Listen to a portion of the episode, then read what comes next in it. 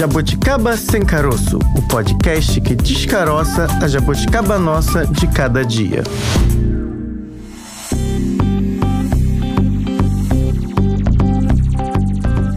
Hello, jabuticabers! Quinta-feira, dia de Jabuticabara aqui com a gente, comigo, Bárbara Pereira e com. Hello, Francine Augusto! Tudo bem, Bárbara? Tudo ótimo. Hoje a gente vai falar de uma coisa que a gente faz muito. Verdade. Rir. Dívida. Ah, tá. não, não, não, isso é no programa de segunda-feira. Verdade, é verdade. A gente ri muito. A gente confessa aqui que a gente adora uma gargalhada. Verdade. Gosta de rir. Francine Augusto é uma piadista, frasista. Francine, você é. Você tem tem é, veia de humorista, acha? eu acho. Vou investir nisso aí. Será que dá tempo? Dá tempo. Opa. Sempre dá, sempre dá tempo. Agora, rir, todo mundo gosta, eu acho, né? Quem não gosta de rir, sei lá, tem que pensar Bom em um sujeito pouquinho. não é. Bom sujeito não é. Mas fazer humor, Fran, é pisar em areia movediça muitas vezes, né? Se errar a mão aí, agora pode ser cancelado e para sempre. É, tem piada que é muito sem graça, perdeu a graça ou talvez nunca teve graça graça. Uma coisa, por exemplo, Bárbara, tá bem definida aqui para nós. Racismo não é piada, homofobia não é piada, machismo não é piada. Colocar o outro numa situação vexatória, gente, isso não é, nunca foi, jamais será motivo para sorrir. Isso não é piada. Apoiadíssima, Fran. Humor inteligente dá trabalho e exige muito do humorista, exige pensar e exige pensar sobre a sociedade em que a gente está vivendo, sim. E por isso, a gente gente percebeu ao produzir esse podcast que existe uma pergunta que traz muita polêmica, entre os humoristas principalmente. Existe limite para o humor? A gente vai descobrir isso com os nossos convidados. Romeu e Julieta. Para conversar um pouco com a gente a respeito desse assunto, claro, não poderíamos deixar Bárbara Pereira de trazer aqui um humorista. Mas não é um humorista qualquer, é um gigante. O gigante Léo conversa com a gente hoje. Léo, muito obrigada. A gente está feliz em receber você aqui no nosso podcast, viu? Eu que agradeço o convite, estou muito feliz de estar aqui com vocês, conversando um pouco sobre esse assunto tão, tão difícil, complicado de falar. Mas vamos que vamos. Mas você é gigante. É, então, para quem ainda não me conhece, eu sou Gigante Léo, sou ator, humorista, fiz alguns filmes, alguns trabalhos na TV, e desde 2012 fui campeão do prêmio de show de humor. Enfim, é uma apresentação breve, curtinha, igual do meu tamanho. Ah, que isso. Você, você é grande pra caramba, ator, comediante, palestrante motivacional e eu acho que o mais importante de todos, pai da Luísa, tratou. Tá vendo? É, e é, entre os temas que você aborda no seu stand-up, nas suas apresentações também, já que a gente está falando de temas e limites, você traz à tona uma discussão importante, séria, questão de respeito, do nanismo. Eu queria que você emendasse e falasse isso também da sua trajetória, tanto pessoal como profissional. Fiz igual o Faustão agora. Ô, louco meu! então, vamos lá. É, em relação à minha trajetória profissional, pessoal, é, além de ser humorista, eu tenho uma outra profissão. Eu sou analista de sistema, concursada, funcionário público, fiz faculdade de ciência da computação da UF, é, mestrado na COP da UFRJ aqui do Rio de Janeiro, em engenharia software, e aí foi a minha carreira, é uma das minhas carreiras que eu continuo. E a outra tão grande, tão paralela quanto é a questão do artista, ator, humorista, que é mais conhecida e a, que as pessoas têm acesso. E aí, por que, que eu quis falar da questão que eu fiz faculdade e tudo mais? Não é para falar, nossa, olha, sou bonzão. Não, ao contrário, é porque isso aí fez com que me desse possibilidade de eu ter liberdade para fazer escolhas artísticas ao longo de toda a minha trajetória. Por quê? Porque eu não preciso desse dinheiro artístico para sobreviver. Obviamente que faz falta, e que essa crise esse atual governamental abalou todo mundo, inclusive, mas a minha maior fonte de renda, que está mais segurança, é a questão funcionário público, da carreira de informática, de sistema. E aí, com isso, me deu essa liberdade de fazer escolhas e apontar caminhos que eu acho legal para ser seguido. Então, infelizmente, nem todas as pessoas com humanismo que só vivem da arte têm essa possibilidade. E aí acabo é, optando por ter que fazer, às vezes, papéis ou coisas que não me agradam tanto, mas que são obrigados por questões de sobrevivência, de né, viver tudo mais. E aí é, a gente está vendo muita gente, né, com da linha sendo utilizada como papel secundário, como até no humor mesmo falando, né? É sempre o cara que leva a parte da cara, que é ridicularizado, que é, enfim, isso aí é, né, faz parte do humor, né? né fazer papel também, mas o meu grande questionamento que eu sempre levantei é por que só isso? Né? Será não você consegue fazer humor sendo protagonista, não sendo escada, que a gente chama, né? Sendo uh, o motor da piada e o outro sendo aquele que vai receber a piada, a, a brincadeira e tudo mais. Então é, é isso que eu venho buscando. É, desde a minha carreira profissional, desde a minha vida pessoal, até a questão artística. E, e tudo começou assim, lá atrás, quando você vai ser trabalhador, e se tirar o BRT e tudo mais, sempre fiz papel de humor, comédia, porque eu gosto de comédia. É, é uma coisa minha, da família, tem pessoas muito bem-humoradas, mas eu nunca fiz papel que o papel era uma pessoa com nariz.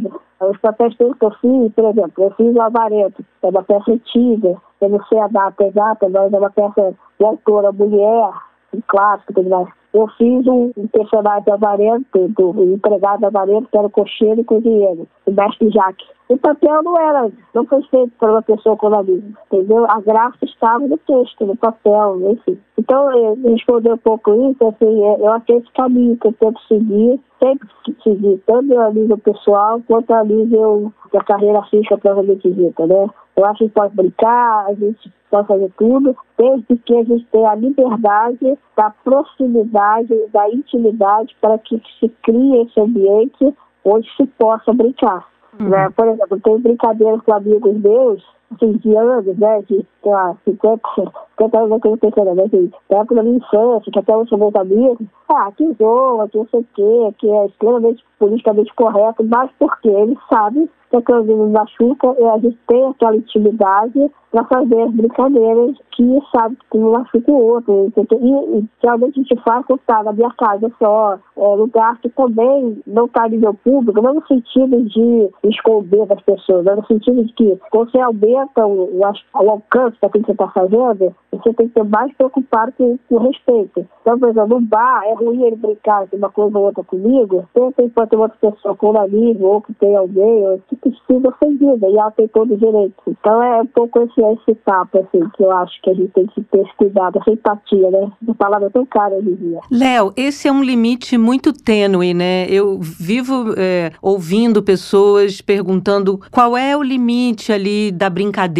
e da ofensa. E aí eu te digo porque, por exemplo, eu tenho um marido cego e as pessoas ficam, às vezes, muito chocadas porque nós temos intimidade o suficiente para algumas vezes eu brincar com ele. Ó, oh, não tá enxergando aí? Deu uma tropeçada, bateu com a cabeça, enfim. Quando você é muito próximo de alguém e essa pessoa te dá essa condição do limite, talvez fique mais claro. Para quem tá de fora, muitas vezes acha que você tá fazendo uma ofensa, sendo que ali já houve um combinado, né? Como você mesmo disse, seus amigos sabem, você diz a eles o quanto eles podem ir ou não. Qual é o limite disso? Em que momento o outro precisa entender que ele avançou um sinal? Uma coisa que me incomoda muito quando fala qual é o limite, o limite do humor, o limite. Assim, eu tenho muita aversão, muita preocupação, ainda mais nos dias atuais, da palavra limite, sobretudo quando a gente trata da arte como todo. Eu realmente acho que a arte não tem que ser limitada,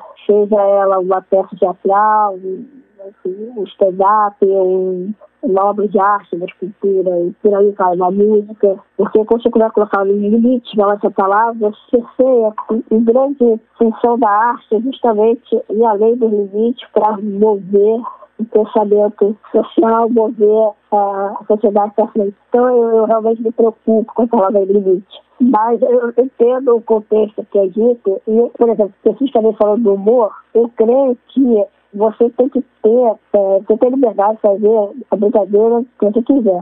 Mas o outro também tem a liberdade total de se sentir ofendido e buscar plataformas legais, não logicamente dando soco no outro, mas por aquilo, assim como o pensamento social evoluiu, no sentido assim, hoje em dia, eu não acho que mimimi, eu não acho chata, hoje em dia você tem que tomar cuidado com algumas formas de lidar com outras pessoas. Não é mais tolerável, nem é para ser, nunca deveria ter sido, mas no passado é um outro contexto, o racismo, né? Você chamar uhum. alguém de, enfim, de palavras racistas, homofobia por aí vai. Então, sim, você tem que ter cuidado sim, porque pessoas se sentem, sempre se sentiram ofendidas, só que nunca puderam nem expressar essa, essa, essa afeto que ela sentia, porque não tinha nem voz para isso, né? Enquanto tentava falar, eram é, caladas, eram ignoradas, né?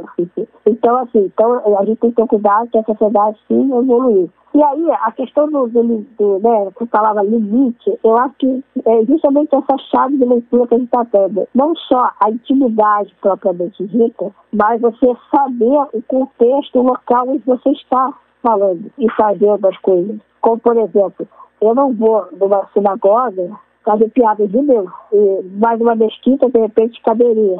Não que eu estou falando que pode fazer piada com Deus, não, não, nada disso. Estou falando assim, é contexto. Agora, o problema que eu acho que a dificuldade das pessoas hoje em dia é que, no meu, no meu ponto de vista, não existe mais nada privado, no sentido restrito, né? Assim, é, até mesmo você na sua casa, o vídeo pode vazar. Então, assim, você tem essa noção e você está fazendo um show com um público X, aquele público pode achar graça, lembre-se que não é só aquele público que está assistindo, e sim um coletivo. E a voz desse coletivo tem que ser respeitada.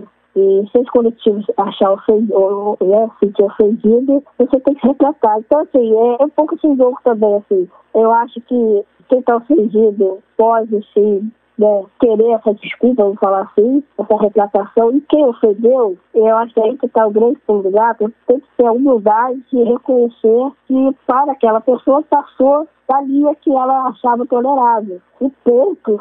Você não tem que questionar se é certo, se não é certo, se ela está com mimimi. Você não sabe a vida dela, você não sabe as dores dela, você não sabe o que, que aquilo para ela representa. É, por exemplo, ah, eu cheguei para você e falei, é, fulana, da blusa amarela. Isso para você pode ser uma ofensa.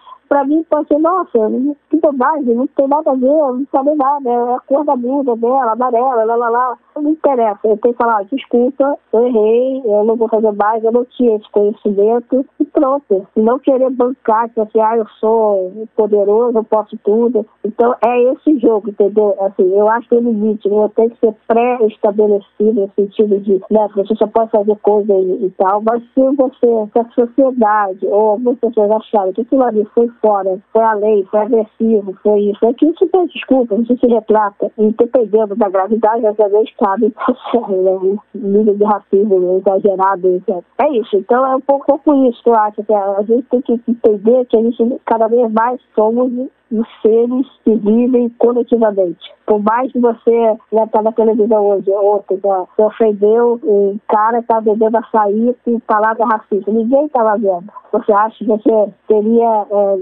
não, todo mundo está vendo. Então é uma coisa pública. Então, cada vez mais é, é, você tem que ter essa noção. Mesmo que você seja uma pessoa que não seja figura pública, né? Enfim, é um pouco esse o, o pensamento que eu tenho sobre as questões do limite ou não limite. Essa questão que você falou do limite, a questão do humor em outras situações nos dias de hoje pode soar como censura, mas em contrapartida, a gente esperar do outro que ele tenha essa noção, esse limite, nem sempre teremos uma resposta positiva. Pelo que você fala da sua trajetória, esse limite quem impôs foi você, de certa maneira que você disse, ah, eu fiz personagens que em nenhum momento tinham nanismo, fiz vários papéis papéis tenho essa possibilidade diferente de outros amigos, atores, que às vezes só tem ali aquela questão de ser ridicularizado. Então você, digamos assim, a gente pode falar que colocou esse limite na sua carreira artística? Ou se alguém te convidar para fazer esse tipo de papel, você faz de boa, você não. Esse é o meu limite. Você coloca limites para que as pessoas não utilizem isso para ridicularizar ou fazer piada, na minha opinião, totalmente sem graça. Sempre achei isso, mas assim, isso sou eu, Francine. Eu já me questionei isso assistindo, acompanhando programas de humor. Mas por que que o anão é engraçado? O anão entra no palco, as pessoas começam a rir. Não tem graça nenhuma, gente.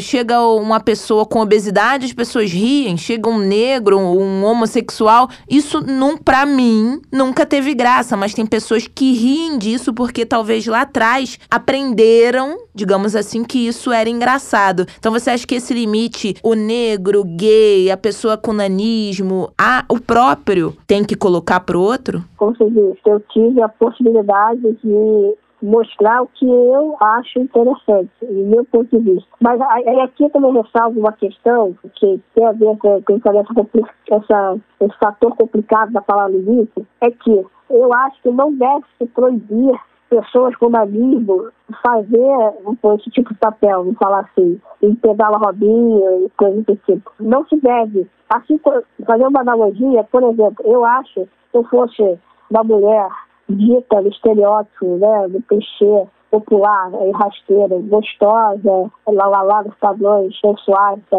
eu não faria uma mulher samambaia. Uhum. Tá? Eu acho extremamente minha opinião, nada contra quem não acha. Nada contra a mulher samambaia. É. Acho que nem existe mais, mas nada contra. É, exatamente, mas eu acho que não é degradante uma imagem da mulher e, e, cai no clichê e que é, é o status quo ali, todo mundo é, já está ali aceita e beleza e tudo mais. Então, assim, eu acho que mulheres bonitas né, não precisam fazer somente isso, não precisam ser somente cosada playboy, que não existe mais, etc. Então, entendeu? Então, assim, eu se fosse uma mulher tipo, vou falar gostosa, né? E tivesse condições de fazer outras opções artísticas, eu faria. Eu não concordo, eu, não acho graça, eu não vejo a menor graça o anão da tapa, da rasteira, servir de, de, de bobalhão e tal, que isso aí vem lá da Idade Média, inclusive terbanão é uma palavra da sociedade, né, o Instituto Nacional de Humanismo retorna, porque traz toda essa carga histórica. Eu uso também, volto ver, mas é, então, assim, eu não gosto, não faço papel, não faria, mas assim, eu não, eu não condeno, não recrimino diferente das pessoas que têm opinião diferente com o nanismo, pessoas que fazem isso, entendeu? Eu acho que cada um pode fazer. Não que você tem nanismo, você não pode ser um garoto programa, você não pode ser. Enfim, e ele ser um garoto programa significa que eu também sou. entendeu? Só porque ele, ele é anão e eu também, então todos os anões é, sei lá, apareceu na televisão um, um X-Video, sei lá, então todos os anões são caras do programa. Não. Então é isso. Então eu, eu não faço. Opção minha que eu tive essa oportunidade. Mas não acho que não tem que ter mais na televisão é, um representar a robinha. Assim como também, por exemplo, muito humorista usa um, um palavrão só para trazer graça. Não que eu não fale palavrão, mas assim, né, existe outras formas inteligentes de fazer tirar Com certeza. De um modo geral, as piadas mais inteligentes não têm a ver necessariamente nem com palavrão e nem com Ofensas, a ofensa né? e desqualificação da condição do outro. Queria falar com você sobre o politicamente correto. Já percebi que você desconstrói um pouco o politicamente correto, porque tem duas peças aqui na sua bio que brincam com as palavras e desconstroem, de certa forma, um pouco isso, né? Mentira tem perna curta e verticalmente prejudicado. Em algum momento eu ouvi essa expressão, nem me desculpa, eu nem sabia que existia essa sua peça, foi de 2015, né? Que quando começou o, o politicamente correto, começaram a se criar palavras, né, que seriam mais adequadas, talvez, para se referir a outras pessoas. Isso também é uma forma de preconceito, né? Você ficar tentando achar, encaixar palavras num lugar certo. É quando você não sabe muito bem o que fazer com aquela situação, né? E aí você aqui tá brincando um pouco com isso. Queria que você falasse disso, de como também desconstruir ideias de que o politicamente correto também salvaria tudo. Não é que a gente não ache aqui, pelo, eu vou até me redimir, vai que o ouvinte me cancela, brinca comigo, né? É que é óbvio que algumas questões têm que avançar, é óbvio que exatamente isso que você falou, quando você coloca a pessoa numa condição de ridículo, né, de ridicularizar a condição daquela pessoa, isso não faz nenhum sentido, seja no humor, seja em enfim. Mas tem outras coisas que muitas vezes também acabam indo para outro lugar que não o lugar do diálogo, que é algumas questões do politicamente correto. Não sou contra, mas acho que é preciso também repensar algumas situações. Mas queria que, ouvir de você isso. Então, eu participo de algumas, não é de movimento, é movimento também, mas é, eu, eu pertenço ao Instituto Nacional de Jornalismo e fui um dos meus fundadores, por mais que seja o modo parecido com o meu nome artístico, não tem nada a ver, é assim, foi criado para famílias Goiânia, que é a Juliana, que tem filho com o Danilo, o Biel, o Gabriel e tudo mais, eles formaram um movimento chamado Somos Todos Gigantes. Uhum. É, eu achei uma coincidência por ser. Eu conheci eles, e daí formou-se um Chico Nacionalismo, que, tem, que agora tem juntou o Danilo BR, e está um movimento bem interessante. Então, assim, é, para eles, a maioria dessa comunidade, eles querem bater muito na questão de abolir a palavra não. Uhum. Como você mesmo disse. E a minha, meu pensamento é um pouco diferente. O que, que é um pouco diferente? É justamente isso que você está falando. Às vezes, politicamente correto, você vem com uma, com uma forma tão agressiva, tão incisiva, tão, tão é, amarrada, você vê essa pessoa até constrangida e não saber como lidar. Aí fala assim, ah, mas ela deveria saber, etc. É, até concordo, mas a sociedade não foi criada, falada, pensada para conhecer essa nova terminologia, essa nova forma, entender por que, que a palavra não é, é não é, não é adequada, melhor a outra. Então, a gente tem que ter a, a empatia também de ter o tempo e o carinho e o cuidado de mostrar para o outro o porquê que não está legal. Leonardo Reis Fui super formal agora, mas agora a gente já tá íntima. Parecia... Eu falei, meu Deus, agora quer, quer, quer pedir meu imposto de renda, pra ver se tô declarando, vai chamar a polícia. Já, já tava ouvindo a campainha da PS aqui em casa, batendo. Leonardo, já acaba de ser preso. Senhor Leonardo, federal na porta. É, é porra, já fiquei na merda aqui. Não, você é o nosso gigante, já, já estou me sentindo íntima já, como eu te disse, já acompanho o seu trabalho, já tive a oportunidade de te ver na TV e brilhantemente. A gente fica feliz de trazer você aqui no nosso podcast. E quem não conhece ainda o Gigante Léo, passa suas redes pra gente, como é que te encontra, os trabalhos que você tá fazendo agora. Beleza, meu Insta é arroba gigantinel, mas assim, pra simplificar, o Insta é que eu mais tenho atividade, só assim, que a gente, a gente me ouça, por favor. Mas se quiser me achar, eu tenho um endereço simples de localizar, que é tecles, www.tecles.me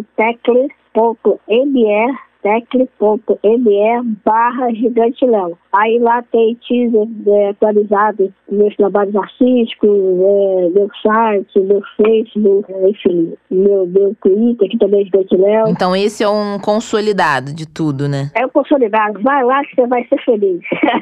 Gigante Léo, foi um prazer gigantesco falar com você. Você já viu que eu não sou boa de piada, né? Oh. não sou, não. Olha. Não, gostei, gostei, gostei, gostei. Foi um prazer enorme falar com você, Gigante Léo. Obrigada. Foi muito gentil da sua parte aceitar o convite. Você que está aí cheio de atividades, aí se preparando para estrear novos trabalhos. Obrigada, viu? Foi muito esclarecedor, para usar uma, uma palavra que é da Fran. Foi, foi. É, para a gente poder entender melhor esse universo e entender o que, que as pessoas, como é que as pessoas querem que elas sejam vistas, mobilizadas, discutidas e não só pelo ângulo que alguém definiu, mas sim como elas mesmas querem ser vistas. Obrigada, Léo. Eu que agradeço mais uma vez, obrigada. E pode chamar de novo. Oba, pode deixar. Beijo. Valeu. Beijo, tchau, tchau, tchau. Ouvimos agora uma pessoa que trabalha com humor, faz humor e lida com essas questões quase que diariamente. Pensar sobre como fazer rir sem ultrapassar barreiras que gerem aí incômodos em quem está ouvindo essa piada, né? Quem está ali na plateia, é algo interessante, Bárbara, que o gigante Léo falou e a gente na abertura do programa, né, já começamos falando isso. Se você coloca ali alguém, uma plateia pode ter 100 100 pessoas, por exemplo, 99 riram. Se uma se sentiu ofendida, não gostou, não caiu bem, eu acho que o humorista não fez o seu papel porque você acabou desqualificando alguém, deixando alguém chateado e certas questões, isso não é humor, né? Tem uma coisa que ele trouxe na entrevista dele, Frank, eu acho que é passível de debate. Olha a gente trazendo a coisa séria Polêmica. aqui, polêmicas. Existem discussões que dizem assim, quando um grupo se reúne e diz que não quer ser mais retratado daquela forma, seja, né, ele falou ali no caso da palavra anão. Se existe um coletivo dizendo que esta é uma palavra que esse coletivo se sente desqualificado, se sente ofendido, acho sim, aí eu tô dando a minha opinião, acho que ainda é muito motivo de debate. Ele tá dizendo ali que para ele talvez não, e na condição dele, né, ele é uma pessoa com nanismo, ele tem aí o que está se chamando agora de lugar de fala É. para poder argumentar. Por outro lado, tem questões hoje que são muito importantes a gente ouvir quando um coletivo reverbera aquilo, ó, não tô gostando, não tô achando legal. Eu acho que é algo para se pensar sim, se trazer para o debate e os humoristas aí avaliarem juntamente com esse coletivo o que que pode e o que que não pode. Tem um grupo dizendo, olha, talvez não seja vamos bacana. adaptar, Vamos vamos, adaptar. mudar, ok? Durante muito tempo foi assim. Isso é um discurso usado muito, mas sempre foi assim. Estamos em constante movimento. Se você entrar no rio, sair, voltar, já não é o mesmo rio, a água mudou. Tudo muda o tempo todo, Bárbara Pereira, inclusive os nossos entrevistados. Antes de passar para o nosso entrevistado, eu queria falar uma coisa que é uma piada. Hum, Posso fazer uma piada? pode, Bárbara. Vamos ver se a gente vai rir, hein? Tem uma galera que diz o seguinte: esse povo que fica no ai, sempre foi assim, vai ter que ser assim, sofre de síndrome de Gabriela, da novela Gabriela. Eu nasci assim, eu cresci assim, você sempre assim, Gabriela. Não. Que chato ficar não, igual cidadão. a vida toda. Não, cidadão. A vida muda, tudo muda e a gente precisa evoluir. Isso faz parte da evolução, né? Se um dia foi assim, é porque naquele momento o debate não estava em voga. E é por isso que a gente chamou essa próxima entrevistada para falar disso aqui, Fran. Ela é uma pessoa que pesquisa o humor ao longo dos tempos, a trajetória do humor, e ela vai contar isso aí pra gente. Vamos lá. Queijo com goiabada. A gente conversa agora com Débora Cristina Cal. Ela é pesquisadora em História Social na Faculdade de Filosofia, Letras e Ciências Humanas da Universidade de São Paulo. Ela estuda gênero e representação humorística. Débora, obrigada, viu, por aceitar vir conversar com a gente. Esse é um tema que a gente gosta muito. Aliás, a gente gosta muito de humor aqui É. no nosso podcast. E pensar o humor, como ele é feito, como ele é realizado no Brasil, também é um dos nossos interesses. Obrigada, Débora. Imagina, eu que agradeço. Vamos fazer um panoramazinho desse humor feito no Brasil? Ele tem algumas características principais? O que, que diferencia o humor brasileiro aí, talvez, de outras formas de humor feita no mundo? Olha, pensando só para começar, né, eu sou orientanda do professor Elias Tomé Saliba, que ele é um grande especialista na história do humor. Então, assim, a, maioria das minhas falas vão ser parte também dos estudos dele. Sim, então tá? super bem embasadas aí. Ótima referência. É, ele tem um livro maravilhoso que chama Raízes do Riso, né, que justamente fala sobre essa questão humorística no Brasil, porque na verdade o brasileiro ele sempre acabou se expressando muito com humor, né, mesmo quando você tem essas fontes bem antigas, a gente percebe, tem do século XIX, que existe uma tendência ao humor. Isso pode estar ligado a, a vários sentidos, mas um sentido que o, o Elias traz e que eu concordo muito é de que é isso, que a nossa cidadania, a nossa formação nacional, ela é muito fragmentada, né? Então, é muito difícil falar de um Brasil, até por ser um lugar muito Uhum. grande das diversas brasilidades. Então, o humor ele acaba tendo um espaço de reação, né? Então, qualquer lugar do Brasil vai se rir, embora se ria das coisas diferentes. E é nesse papel que um historiador do humor ele acaba escolhendo essas fontes e tentando de compreender a sociedade brasileira a partir do que ele produz do humor. E muitas vezes uma realidade sofrida, uma situação difícil, é uma maneira também de aliviar, se a gente pode dizer assim. Tem grandes hu- humoristas que fazem sucesso hoje em dia com a internet, até como a gente diz, né, no popular ali, rindo da própria desgraça. Isso também tem uma explicação? Olha, eu Acredito que sim, porque é aquela coisa, né? O rir para não chorar deveria estar, eu acho, é, em minha opinião, deveria ser o lema do brasileiro, rir para não chorar, né? Porque é. é isso, a gente acaba passando por tantas coisas que parecem absurdas que o nosso extravasamento acaba sendo riso, né? Então, de uma perspectiva psicológica, filosófica do riso, a gente entende o, o riso como catarse, que é uma libertação dessa emoção, né? Então, é uma emoção que estava internalizada e ela ser colocada para fora, ela né, acaba sendo extrapolada. Por isso que o rir é o catarse nesse sentido. E uma possível explicação para o brasileiro estar tá sempre rindo da desgraça, né, ter tanto apelo com os memes hoje em dia, talvez esteja nessa construção nacional muito fragmentada. O brasileiro, como historicamente, ele não participou dos grandes momentos históricos do Brasil, né? Então, ele não participou do movimento da independência, ele não participou do movimento da república. Isso foram movimentos comandados por uma elite. Então, ele só se vê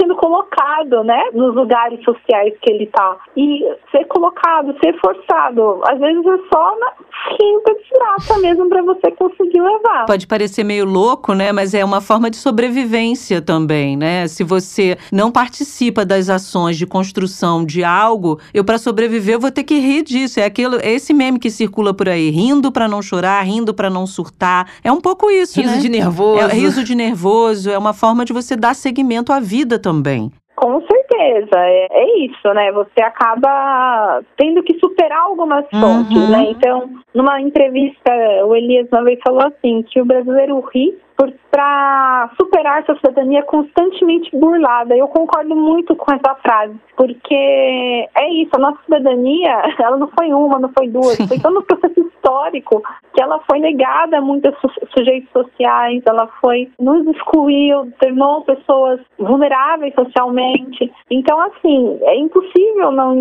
a única arma, vamos colocar assim, que o brasileiro tem é o riso, uhum. porque o riso ainda tem um certo empoderamento, né? Se a gente pensar que o riso ele é uma questão de sociabilidade. Você se encontrar quando alguém consegue dominar esse seu riso ou o lugar social que ele está sendo produzido, né, você sente pertencimento. Então, às vezes, o pertencimento que você não sente por ser brasileiro, você sente esse pertencimento com o riso da sua comunidade. E o humor também usado quase que sempre como protesto para contestar. Tivemos, né, já que a gente está falando aí de cronologia, história, o Pasquim, em plena ditadura militar, usava o humor para contestar justamente aquele regime do momento. Então, é uma maneira ali, um meio termo de você também falar, ó, oh, não tá legal, vamos ficar atentos a isso. E assim, acho que é por isso que você disse que é o meme do brasileiro.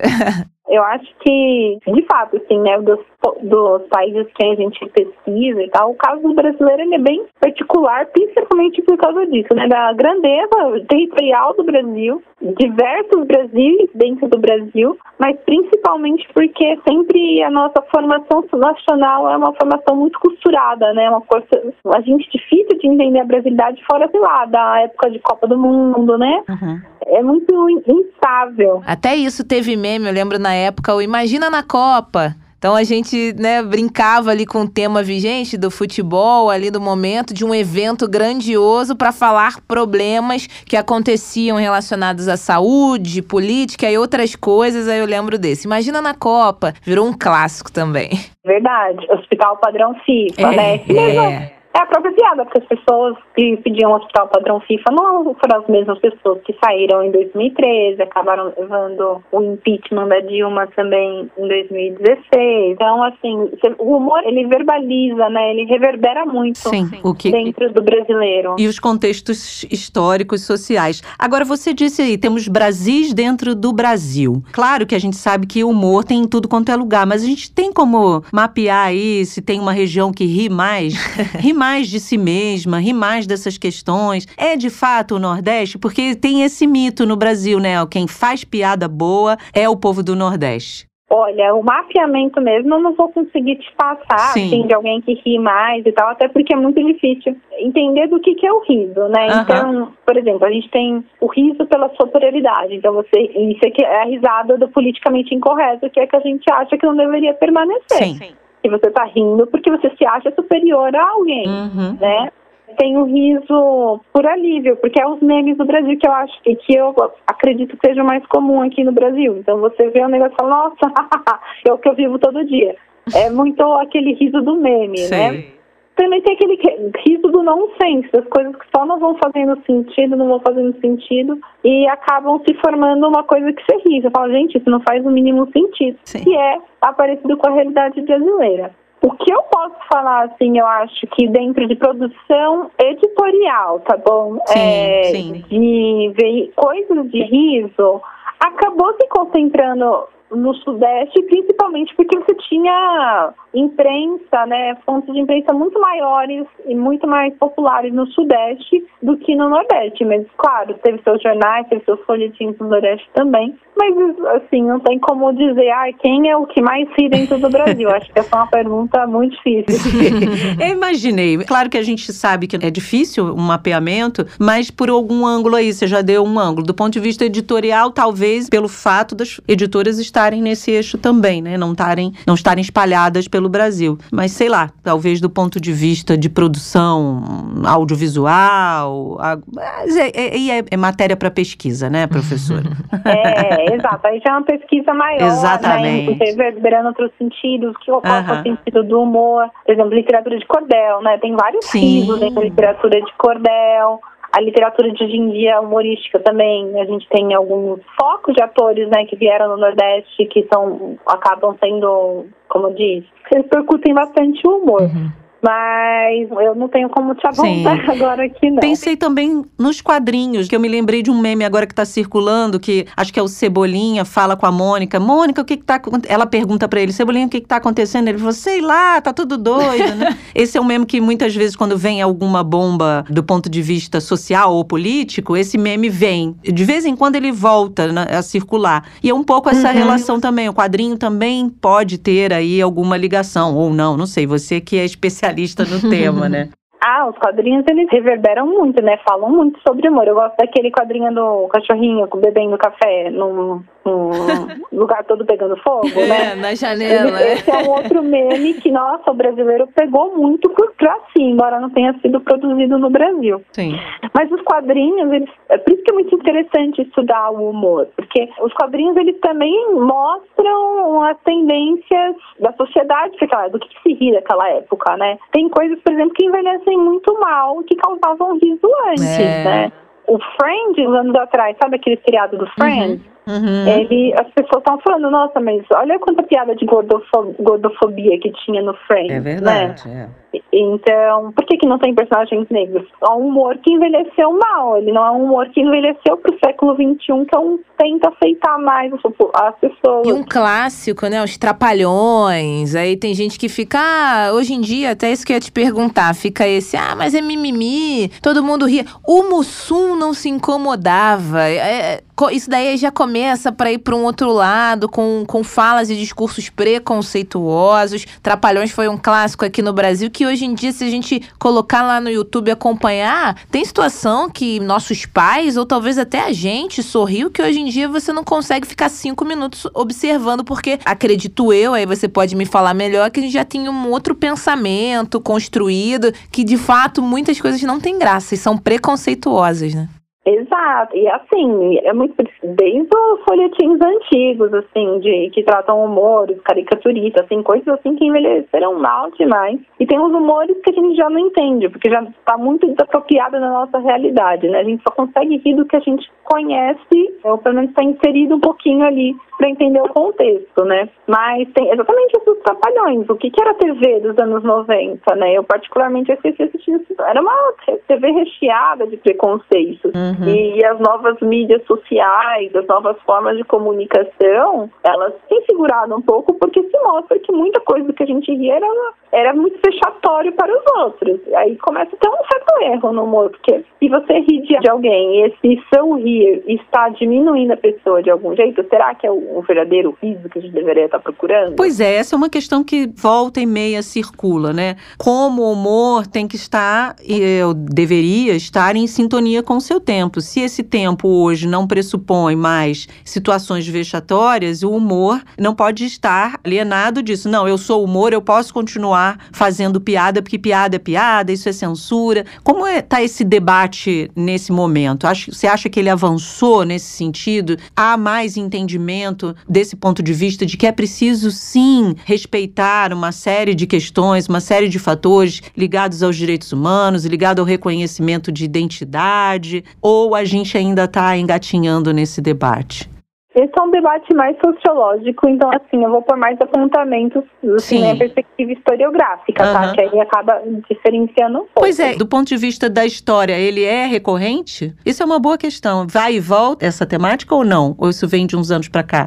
É, você diz assim, uma questão recorrente de ter um humor um pouco mais politicamente correto? É, na linha do tempo do, do humor, você é uma que estuda né, uma história social. Essa já foi uma discussão, voltou, ou ela vem de uns tempos para cá mesmo? Isso em algum momento já Algo se discutiu? Mais atual, né? Ou é mais atual mesmo? Eu acredito que seja mais atual. Uhum. Assim, o Brasil ele sempre encobriu muito Sim. os seus preconceitos, os seus racismos, porque se vendeu uma ideia de um Brasil unido e brasileiro, mas a realidade é muito distorcida disso. Sim.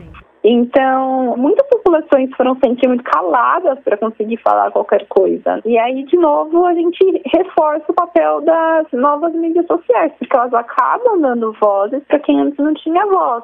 E, né, porque quando você fala, por exemplo, sobre Trapalhões, sobre a inferiorização que o Mussum, que era um personagem negro, sofria para uhum. causar o riso, era o lugar social que ele conseguia estar para estar na TV. Ele não tinha voz ali como, é como uma pessoa negra e como seria o humor disso, sabe? Uhum eu diria que é uma coisa muito mais recente. Tem vários debates sobre isso. Tem um livro que foi lançado recentemente, chama Além do Riso, que fala. Do grupo de estudos que eu participo. Eu não publiquei nada nesse livro, uhum. mas é reflexões sobre humor em toda parte, que justamente tenta se entender o que está formando desse novo humor, porque claramente o humor de hoje em dia é um humor que primeiro tem muito menos limite, porque você tem alcances enormes por causa da internet, e ao mesmo tempo é um humor que permanece local, porque não tem como você se excluir dessa localidade, né? E aí é nisso que a gente entra, que é possível sim fazer humor sem ser vexatório claro. com o outro. Né? Uhum. E é uhum. por isso que eu acredito que seja um debate bem atual. O que a gente fala e cada vez mais tem falado realmente também do limite, né, do humor. Tem um limite se você faz mal pro outro, se não tá nem todo mundo ali naquela sala, naquele espaço tá sorrindo. Tivemos o episódio, acredito que o mais repercutido aí do Oscar, naquela situação a gente vê muda-se o cenário, os espaços, o país, não foi algo no Brasil, mas não precisava ser de lá para saber que aquilo foi completamente um tom muito desnecessário, o episódio do Oscar, e uhum. acho que as pessoas refletiram, muitos que talvez não pensavam e achavam que, ah, deixa pra lá. Infelizmente, não foi um episódio bom, péssimo para a vítima, para pessoa envolvida, mas episódios como esse, né, são necessários de alguma maneira para a gente discutir essa temática sendo levada para discussão. Que volta e meia tem também do limite do humor, tem limite, não tem. Você como pesquisadora, como você observa isso? A gente analisando um pouco mais e não rindo desenfreadamente sem pensar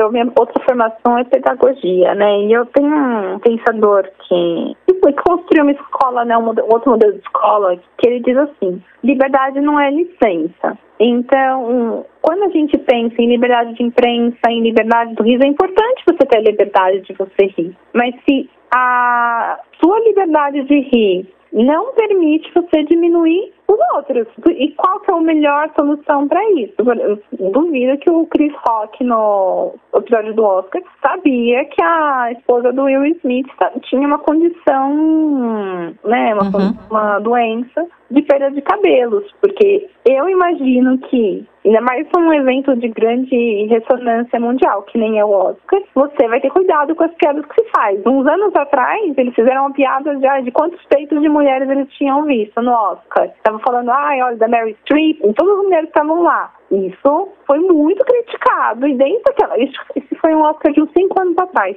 desde esse evento, eles têm tentado colocar até humoristas um pouco menos rebeldes, não colocar assim, né? Um, humoristas um pouco mais centrados para evitar justamente que cause humor. Porque você precisa, numa cerimônia dessas, do humor para também não ser aquela coisa só chata de premiação. Mas também não dá para você diminuir os outros. Essa é uma discussão hoje muito comum, Débora, do politicamente correto. Eu já ouvi algumas pessoas que fazem humor dizendo: ah, isso estragou o nosso fazer, nosso mercado, nosso aqui, mercado, nossa arte. Como é que é, o pensamento, você avançar um pouco no pensamento, muitas vezes você esbarra ali em limites e pode ultrapassar. A ideia do humor também seria ultrapassar limites. O quanto isso faz parte do processo ou não? O que, que de fato, como desconstruir um pouco também a ideia de que politicamente correto é sinônimo de censura? Porque são questões muito complicadas, passam por limites aí no, na Quem criação artística. é. Quando você observa, você é uma observadora desse universo, o que que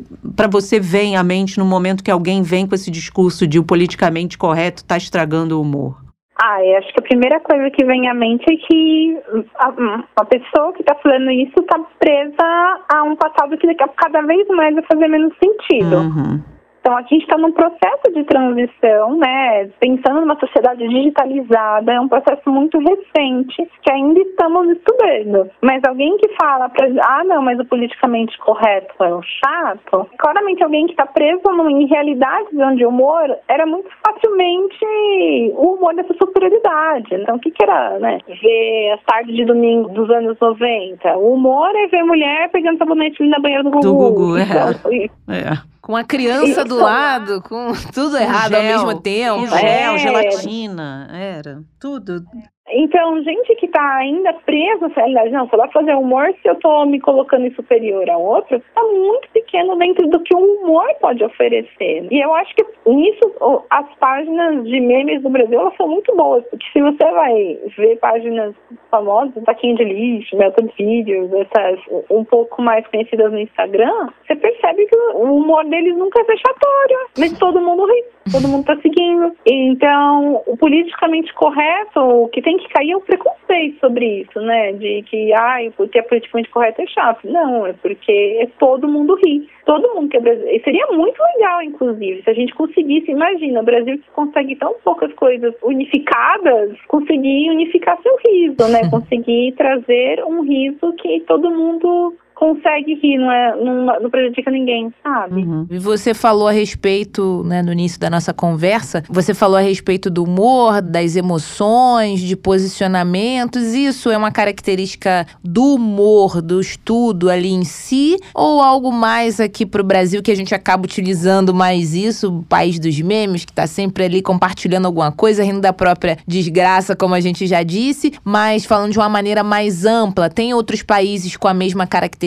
que a nossa, algo específico já do humor mesmo? Como é que é isso lá fora? Olha, é, o humor ele é uma produção social, então ele, todos, todos os países, claro, vão ter o seu tipo de humor e não vai rir das mesmas coisas, né? Então, que um alemão ri, dificilmente seria do que um brasileiro ri, no sentido de que a gente vive sociedades muito diferentes. Por exemplo, é, se você vai pegar o humor inglês, que acaba sendo conhecido por ser- falar muito ai, bunda, é, é, né? Eles têm um humor, talvez uma boca mais suja no humor. Muita gente vê com maus olhos no Brasil, porque não, não faz sentido. Mas o que eu posso falar sobre a produção humorística fora do Brasil é de que, que o caso do Oscar também repercutiu, é de que se tem tentado não produzir riso vexatório, né? Então, as charges, o- os quadrinhos, a gente tenta não promover essa ideia de superioridade. Tanto é que muitos filmes mais antigos, você vê, né? A, o da Disney é muito claro porque aparece bem na frente e era Disney sempre feita para um humor infantil, no caso.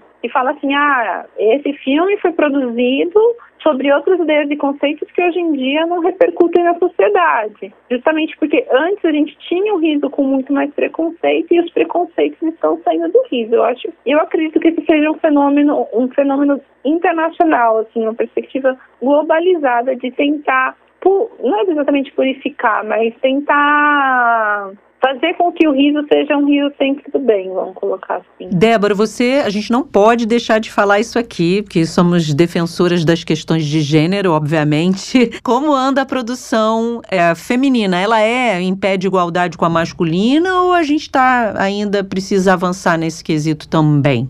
Ah, eu acho que existe um espaço midiático pequeno para as mulheres é, fazerem piadas, né? Existe. Porque aí é, é, uma construção muito grande, porque tem toda a história, a construção do feminino, né? Uhum. O feminino não deveria rir, desembuchar-se de rir, né? É, mulher não podia, mulher não podia rir, né? De, Tadinha, se rir de boca ó. aberta, então, olha, Que ofensa. É, que coisa é, Porque era feia. a construção da feminilidade. Aham. Então, a construção da feminilidade, a mulher historicamente teve que controlar não só o seu humor, mas os seus humores, né? Então, se você vai ver manual, revista de esposa, assim, do começo do século XX, que é a parte que eu estudo, mas é um horror, né? Você tem um manual de como não estragar o humor do seu marido, como você tem que cuidar. Isso é uma Então, piada. Isso é bom pra gente Hoje, rir, né? é, é. Hoje em dia é uma piada. Se você vai ver, eu estudo uma revista que era chamada Revista Feminina, que era intencionalmente feminista para a época, tá? Então é uma revista que já não era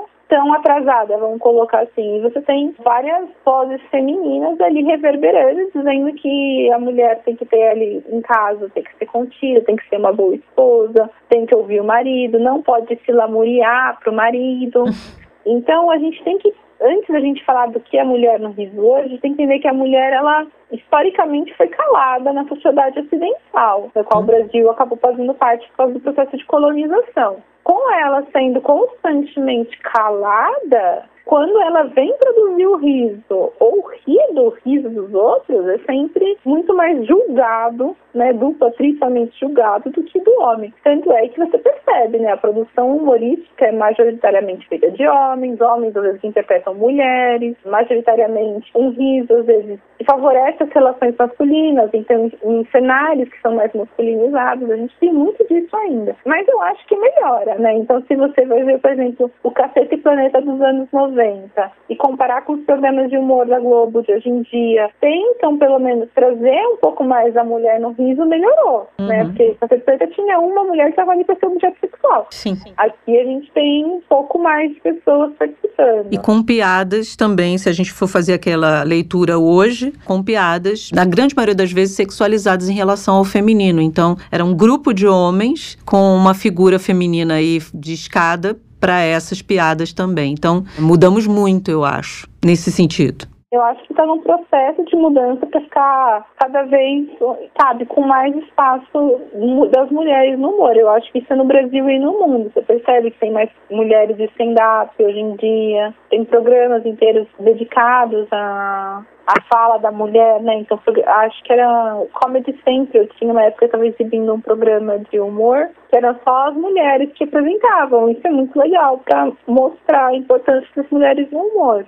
Mas é um papel que é um espaço que está sendo conquistado lentamente, eu diria. E vamos combinar que a gente é engraçado. assim. É, com certeza. É que nos calaram durante muito tempo, mas a gente tem muita piada para fazer também. É verdade. Curioso também quando a gente para pra pensar humor e não apenas sorrir de algo ou analisar algo que não sou estudante né, do tema como você, mas o que me parece é que existe uma licença poética quando a gente fala que tá brincando. Ah, humor, você fala muitas verdades brincando. Se colar, colou. Se pegou meio mal, aquele negócio que você falou com um amigo, com um chefe, você bota hoje em dia nos aplicativos de conversa um kkkk, um risos, aí meio que passa assim no grupo da família algumas coisas. Mas é, é curioso como o humor também é até utilizado, essa arma, né? Não, tava brincando. Não, não tava. Você estava falando sério, era a sua posição, era o seu pensamento, a sua ideia. Acho importante também como a gente pode parar para analisar isso, né? Em cada segmento e ali fragmento que o humor se encaixa nessas situações. É o riso do alívio, né? Então, esse kkk que você manda quando você tá constrangida, pra fa- fingir que não tava constrangida, né? Infelizmente, acho que é muito normal ainda o kkkk pelo, só pra não falar mais nada. Eu sinto um pouco disso. Tá certo. Débora, foi muito bom conversar com você. Adorei. Aqui, só para fazer uma referência, eu abri aqui o livro Além do Riso, como você falou. O organizador é o Elias Tomé Saliba, que é o seu orientador, né? No, na USP. E tem aqui uma descrição bastante interessante que, embora a história do humor no Brasil tenha mais de 100 anos, com reflexões feitas em campos como a literatura, o teatro e a caricatura, esse é um tema recente na área da história acadêmica e que ganhou corpo a partir dos anos 80. Ou seja, tem muita coisa ainda para a gente olhar, observar do ponto de vista acadêmico, histórico, analítico sobre o humor no Brasil. Tem muito pé para manga aí, muita, muito pano. Pé para manga tá errado. Ai, tem já muita... Era só pra gente rir. É. Você errou de propósito. Tem muito pano para manga aí de, do ponto de vista de pesquisa, né, Débora? Que bom. E que nós, mulheres, É. possamos uh, cada vez mais investigar e fazer humor e investigar o humor. Material de pesquisa, acredito que você tenha bastante. Na minha pesquisa, eu estou investigando um material de humor produzido pelos homens, por um homem, no caso, e pelas partes humorísticas da revista feminina que eu estava mencionando para vocês. Aí é- é uma interlocução de como se vê e como se sente o humor. Porque faz sentido também a gente pensar que a, a nossa pesquisa do humor ela vai aumentar nos anos 80 e 90, porque também é um Brasil saindo de uma ditadura Uhum. militar, mas num contexto global de historiografia, é, a gente entender que existem outras produções que não só da história política, né, que dizem muito sobre o Brasil. Eu tenho um livro que saiu de circulação, por exemplo, que está falando da ditadura militar, sobre como as músicas bregas do Brasil dos anos 70 e 80 também tinham críticas fortíssimas ao regime da, militar e às Sim. vezes nem eram pegas. Ou como livros infantis, tem o livro da Ana Maria Machado, se não estou enganada, que é o Pequeno Reizinho, que fala também uma crítica à ditadura militar, tudo disfarçado com humor pro direcionamento do humor deles, né? Então, assim, é muito legal mesmo é toda essa amplitude que o humor e as emoções, no geral, estão tendo para ser estudadas. Perfeito. Muito obrigada mais uma vez por participar aqui conosco. Volte sempre, viu? Agradeço a disponibilidade do seu tempo. E aí, eu que agradeço. Tchau. Um abraço, tchau, tchau. Abraço, tchau, tchau. Chegamos ao fim, Bárbara Pereira. Adorei o programa de hoje, Fran. Muito divertido e reflexivo. Sim, eu adoro humor. Acho que hoje em dia penso muito que se lá atrás eu tivesse tido talvez um incentivo, seria uma algo que eu gostaria de escrever, um gênero que eu gostaria de escrever que é humor. Gosto muito de humor e acho que sim, concordo com os entrevistados que a gente pode fazer humor inteligente, pode ser criativo e pode estar de acordo com o seu tempo, respeitar sim, obviamente, né, o que as pessoas estão dizendo, olha, não é por aí, não quero por aqui, então vamos pegar outro rumo. A gente é criativo, o brasileiro é criativo e a gente é criativo a esse ponto. Esse foi o nosso assunto de hoje, mas amanhã, sexta-feira, tem sempre mais. A gente tem sempre alguma coisa pra falar aqui. A gente tem dois assuntos amanhã. Divertidíssimos. Ai, que bom. Um que tem tudo a ver com a Bárbara Pereira e outro que tem tudo a ver comigo e também com a Bárbara Pereira, Ei. porque ela tá em todas. Eita, ela eita, bomba. Misturamos tudo. Deixa eu contar, peraí. Uma, duas, três, quatro, cinco. Tenho cinco. Tatuagens? É. Jura que você Estamos tem cinco? escondidas, tá vendo? O meu segredo revelado. É segredo, não conta a ninguém. Falaremos do universo das tatuagens. Isso daí, muito bacana, um assunto que vai muito além de ali de estética, de moda, tem um cunho social por trás. Esse é o nosso tema de amanhã também. Gosto muito desse assunto. Também tenho tatuagens, só não vou revelar quantas. 57. É. Tem gente que tem. Tem gente que É, tem, tem gente que será? tem. Não, não, não suporto tanta dor pra Ah, tantas. é. Acho que as minhas já foram suficientes. E amanhã a gente vai falar também de humor, Fran. A gente tem um papo agradabilíssimo amanhã com o Niso Neto, né, humorista, dublador, ator, feríssima, com uma trajetória de 50 anos de carreira. E além de tudo isso, filho do inesquecível Chico Anísio, que é uma referência para os humoristas de hoje e será ainda para os humoristas de amanhã, porque Chico Anísio fez história no humor brasileiro. Ele faz parte da história do humor brasileiro, Fran. Curva Chico Anísio, você conhece? Tem uma é curva. pequenininha. Eu acho que ele merecia algo mais. É, mas de dizem, inclusive um dos filhos dele, em entrevista, que foi um, um presente ali para ele colocar o nome dessa curva que tem na zona oeste do Rio de Janeiro. Lá na Barra. Chamada de Curva Chico Anísio, porque. Curva Chico Anísio, porque ele passava nela, ele falava que dava muita volta, não acabava nunca. Ele falava, poxa, coloca então meu nome, porque eu nunca vou deixar de existir, nunca vou acabar, ser intenso como essa curva. Pelo menos a história que um dos filhos dele contou foi homenageado, mas de fato, Chico Anísio será eterno. Eu conheço essa curva, não gosto de fazer, porque exatamente ela não acaba, não acaba nunca. nunca. E sempre que passo e escuto, porque às vezes estou com o aplicativo me guiando, eu falo, meu Deus, mas ele merecia mais. Mas já que você está contando essa história, Tá vendo? vou amansar meu coração. Então é isso, amanhã estaremos aqui. Não se esqueça, viu? Estamos nas principais plataformas de áudio e também no nosso Twitter, que é o Arroba Jabuticaba SC. Mande seus comentários. Como a gente diz sempre aqui, doces, amáveis, agradáveis, que a gente vai, que a gente vai ler lá todas as suas críticas, as suas sugestões. Manda recadinhos, o que você quiser, mas desde que sejam recadinhos doces, Fran. Combinadíssimos. Vou mandar um recadinho pra você no arroba Jabuticaba SC, Bárbara Pereira. Beijo, gente. Tchau.